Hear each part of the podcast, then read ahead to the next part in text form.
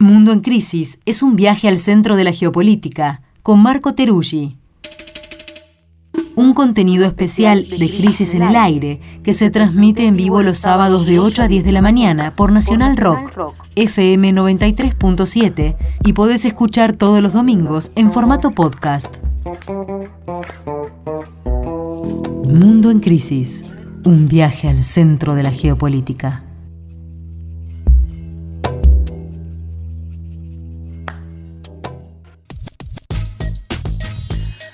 Y 6 de la mañana, segunda hora de Crisis en el Aire. La arrancamos como siempre, compartiendo este momento con nuestro compañero Marco Teruggi. Marco, ¿cómo andás? ¿Qué tal? Muy buenos días, ¿cómo están? Bien, ¿y vos? Bien, sufriendo ya con anticipación y desde hace varios días, pero vamos a dejar eso de lado por el momento. no te veo con la camiseta puesta, Teruggi. No te veo con la camiseta. No, no, pero en cuanto salga y pise la vereda voy a estar con la camiseta puesta. Bueno, contanos, ¿de qué vamos a hablar hoy? Bueno, vamos a hablar de un tema eh, que tiene que ver con las extremas derechas, ultraderechas, derechas conservadoras, neoconservadoras, neofascistas, como cada quien prefiera etiquetearlas, conceptualizarlas, que eh, andan con la iniciativa de reunirse porque hace pocos días tuvo lugar la conferencia política de acción conservadora que tuvo lugar en México y reunió a un notable elenco de figuras de estas corrientes de derecha que son bastante diversas, pero que tienen varios puntos en común y que evidentemente también tienen una fuerte iniciativa para ver en qué pueden trabajar de conjunto, qué grandes discursos pueden articular y grandes ideas instalar en la agenda política global. Fue bastante global, hubo gente de América Latina, pero también hubo representantes de Hungría o de Japón, es una cuestión que va sobre los diferentes continentes, así que quería contar un poco sobre eso para que reflexionemos, porque además estuvo presente por Argentina Javier Milei, que es una estrella de una, una economía que a veces uno escucha sus conferencias y se pregunta exactamente qué es lo que pasó o qué es lo que entiende la gente, pero es muy aplaudido puertas afuera. Buenísimo, Marco. Excelente. Gran tema. Me preocupa un poco igual que hablemos de México justo hoy, ¿no? Eh, bueno, eh, efectivamente, pero en este caso vamos a centrarnos en un aspecto estrictamente político. De hecho, podemos dejar de lado la variable. ¿Dónde fue? Yo iba a preguntar por qué en México, justamente. Me queda la intriga, si no. Este, pero bueno, si, si les parece, les cuento un poquito la historia porque es muy interesante lo que está pasando. Porque en realidad esta conferencia política de acción conservadora nació en la década del 70 y quien dio el primer discurso fue Ronald Reagan, aquel presidente republicano que después llegó a la presidencia en el 80 y hasta el año 2017 aproximadamente fue, digamos, uno de los principales espacios del Partido Republicano en Estados Unidos. Mm. Ahí iban diferentes liderazgos, se daban debates, era una cuestión de orden más interno. Pero a partir del 2017 empezaron a internacionalizar esta conferencia, ¿no? Empezaron a realizarla en otros lugares y a construir una serie de redes muy importantes y 2017 coincide con que Donald Trump ya llevaba un año al frente de el gobierno en Estados Unidos y se señala que quien se encargó de hacer este trabajo de articulación e internacionalización fue Steve Bannon, ¿no? Entonces, desde ese momento vino creciendo y lo que era algo de política más doméstica, lo doméstico en Estados Unidos siempre es relativo porque influye a nivel global, pasó a ser un instrumento donde empezaron a poner en conexión y articulación a diferentes fuerzas de extrema derecha y a su vez a construir como capítulos de la conferencia en diferentes países. Este fue el capítulo de México, ya había habido un capítulo de Brasil, así que estamos asistiendo por lo menos a la voluntad y a los primeros pasos de avanzar fuertemente en esta dirección.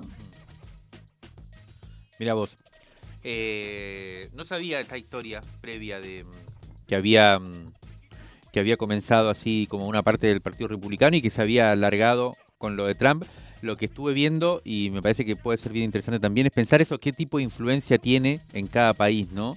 Por ejemplo, tampoco conocía eh, la emergencia una o el intento de que emerja con fuerza una ultraderecha en México, ¿no? Con un candidato propio que fue el que operó como, como anfitrión, ¿no? De alguna forma. Eh, y como la idea parece ir siendo eso, siendo por un lado reuniéndose tirando las directrices principales de este movimiento, verdadero movimiento global ya con, mucha fuerza. Eh, y también, como esto, sembrando expresiones locales, ¿no? nacionales, allí donde quizás no, no hayan tenido tanta visibilidad hasta ahora. Exacto, ahí hay una dimensión específica de México. Hay, digamos, algunas personas, figuras que están empezando como a aparecer en el centro de la escena.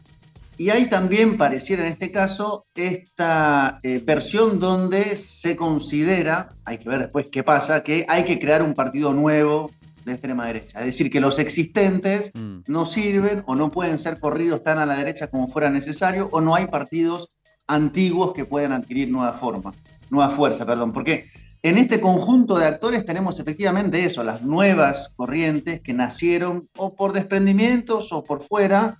Pienso en el caso argentino Javier Viley, pienso en el caso de España Vox, que nació escindiéndose o más a la derecha del PP.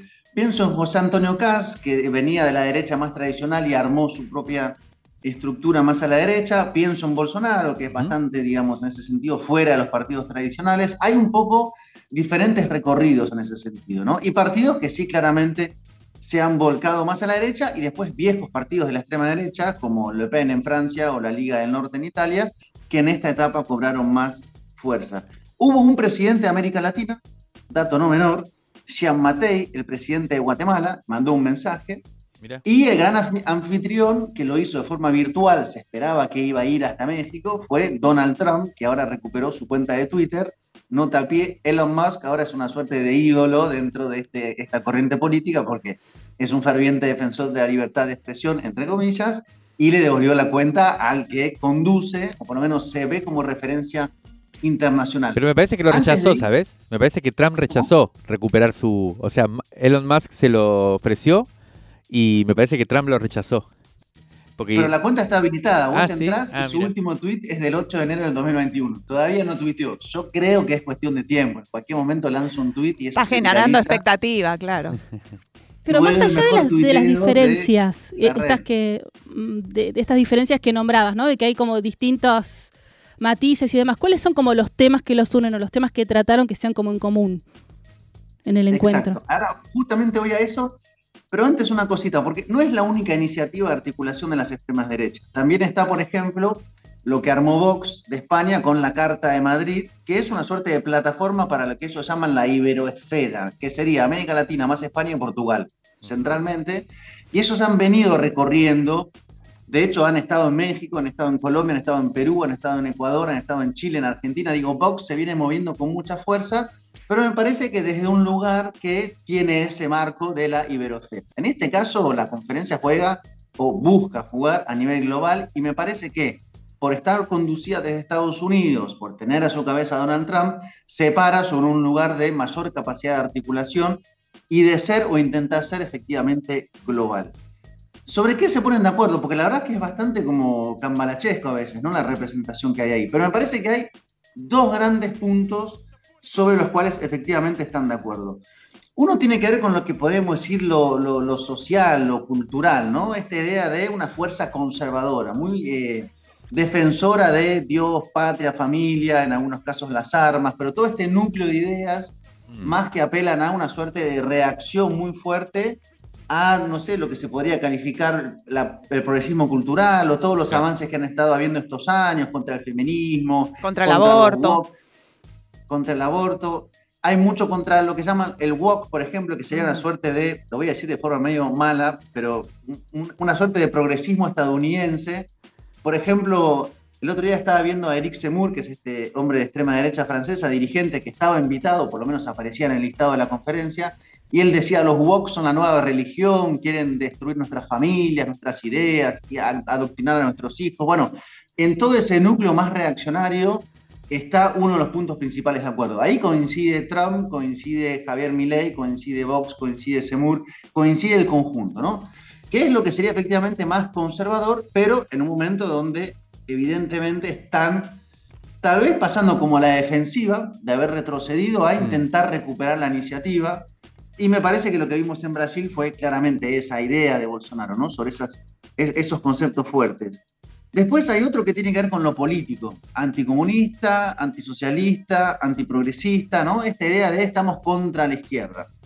Eso se traduce después en cada lugar, digamos. En el caso de América Latina, estar contra la izquierda es estar contra el, contra el Grupo de Puebla o contra el Foro de San Pablo, que evidentemente no es un contrincante para Estados. O sea, Donald Trump no se va a poner a polemizar con el Grupo de Puebla. Pero en América Latina o en España, el enemigo político es el Grupo de Puebla, el Foro de San Pablo y evidentemente Venezuela, Cuba, Nicaragua y Bolivia, ¿no? Lo que sitúan ellos como más eh, a la izquierda.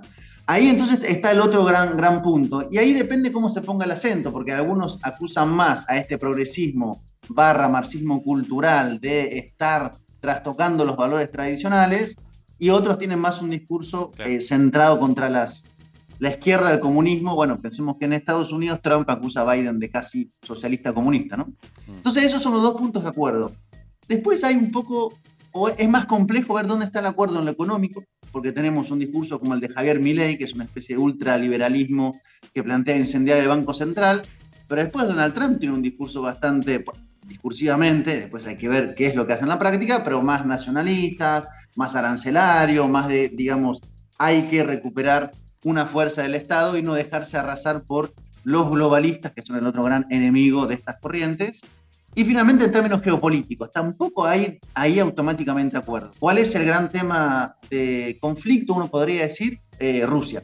Tenés algunas corrientes de extrema derecha que tienen mayor simpatía con Rusia y otras que la ven como el gran enemigo, ¿no? Y con esta guerra, evidentemente, es más difícil plantear un guiño hacia Rusia, pero se sabe, puertas adentro, que ahí hay diferencias, ¿no? Entonces, sobre los puntos en común me parece que están trabajando la agenda, trabajan un discurso a nivel global eh, y están planteando una expansión. Yo plantearía la siguiente pregunta, que es una pregunta que yo no, termino de tener claro.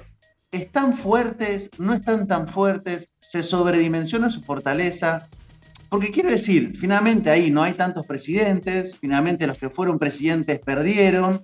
Tenés sí el caso de Meloni en Italia, que hemos hablado, tenés el caso del presidente de Guatemala, pero no es un, digamos, un factor que desbalancea.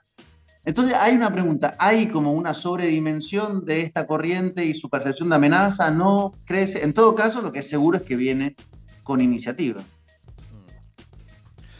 Bueno, eh, ¿y qué, mm, vos, tenés idea un poco qué, cuáles fueron las principales, digamos, además de estas discusiones que, mostrabas o, estas líneas directrices, digamos, de la, de, lo que está en juego en este movimiento, si se quiere, global.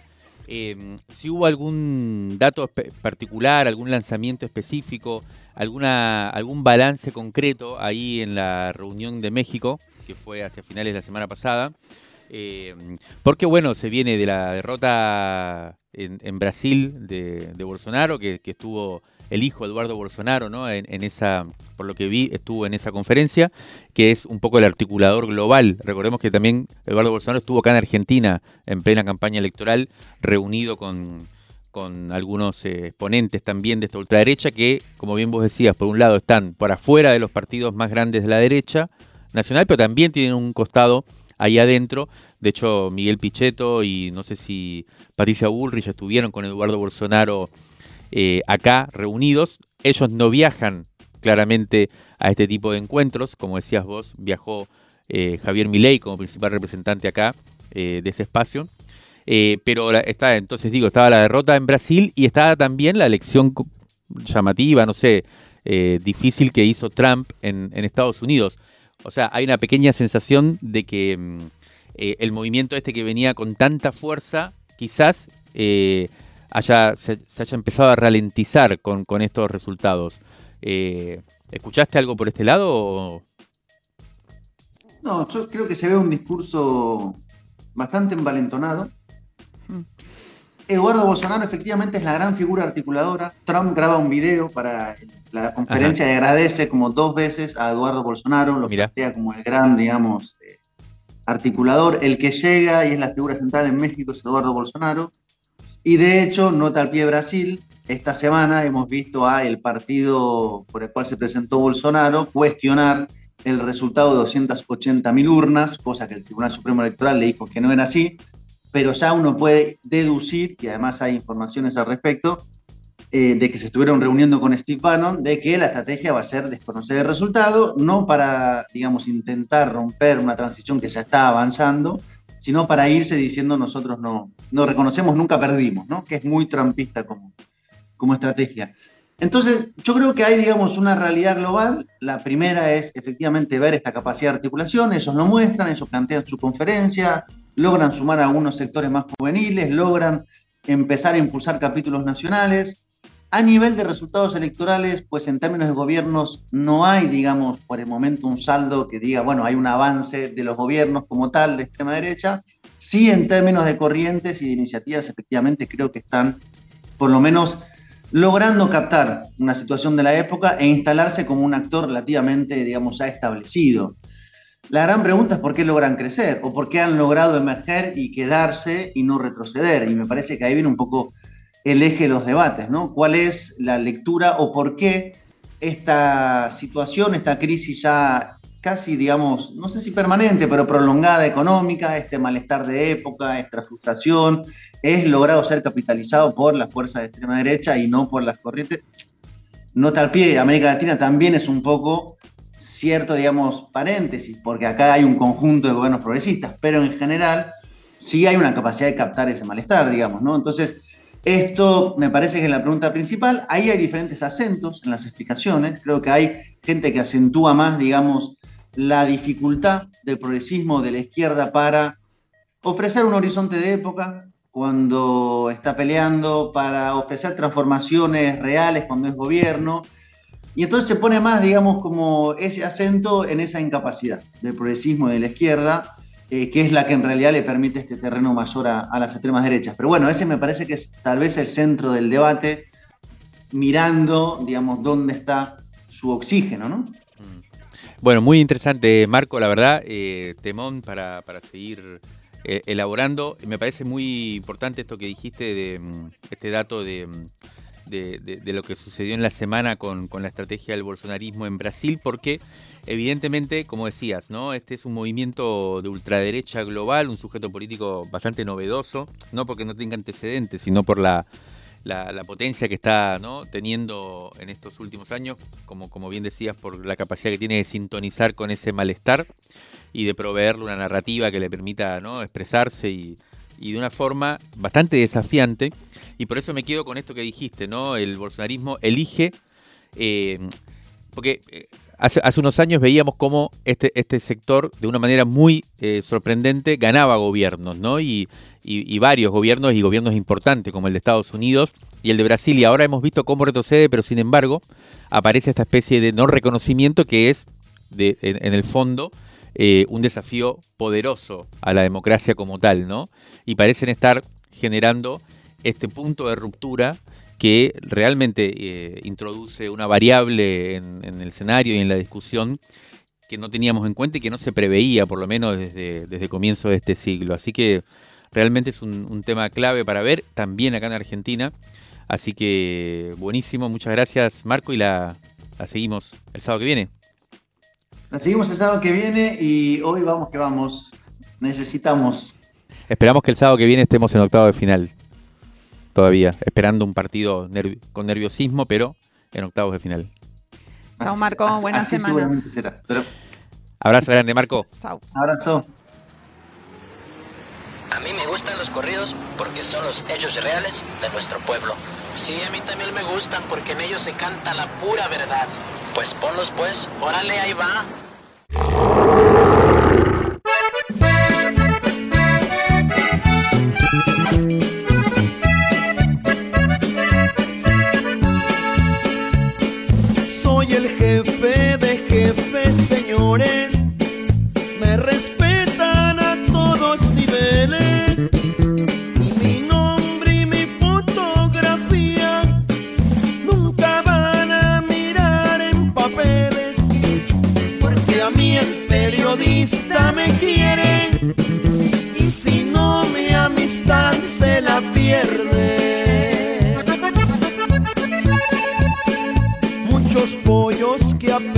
nacieron, ya sé quién.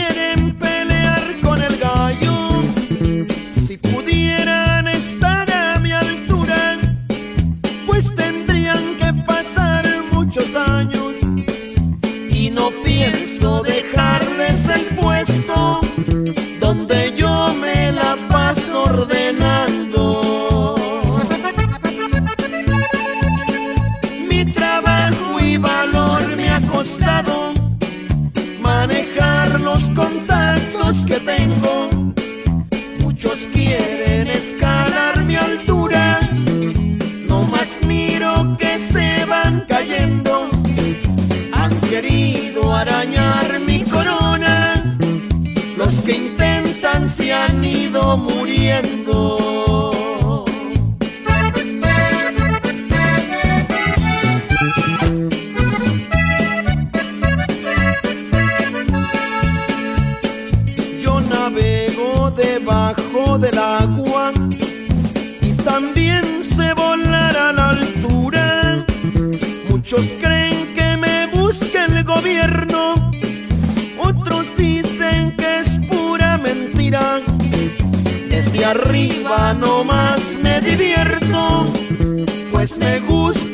así se confunda. En las cuentas se lleva una regla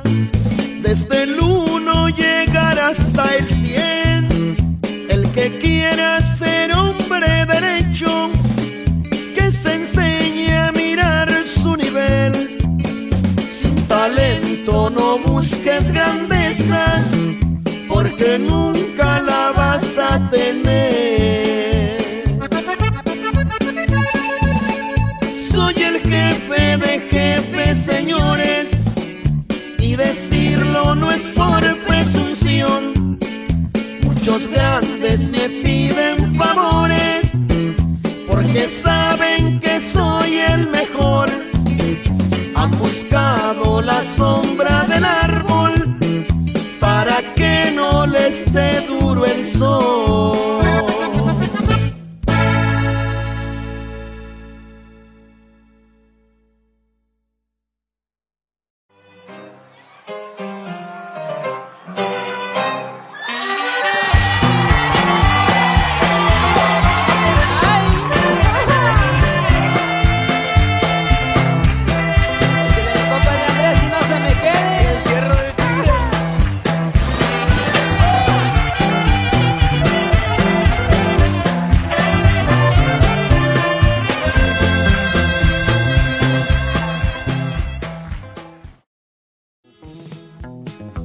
pensar que estando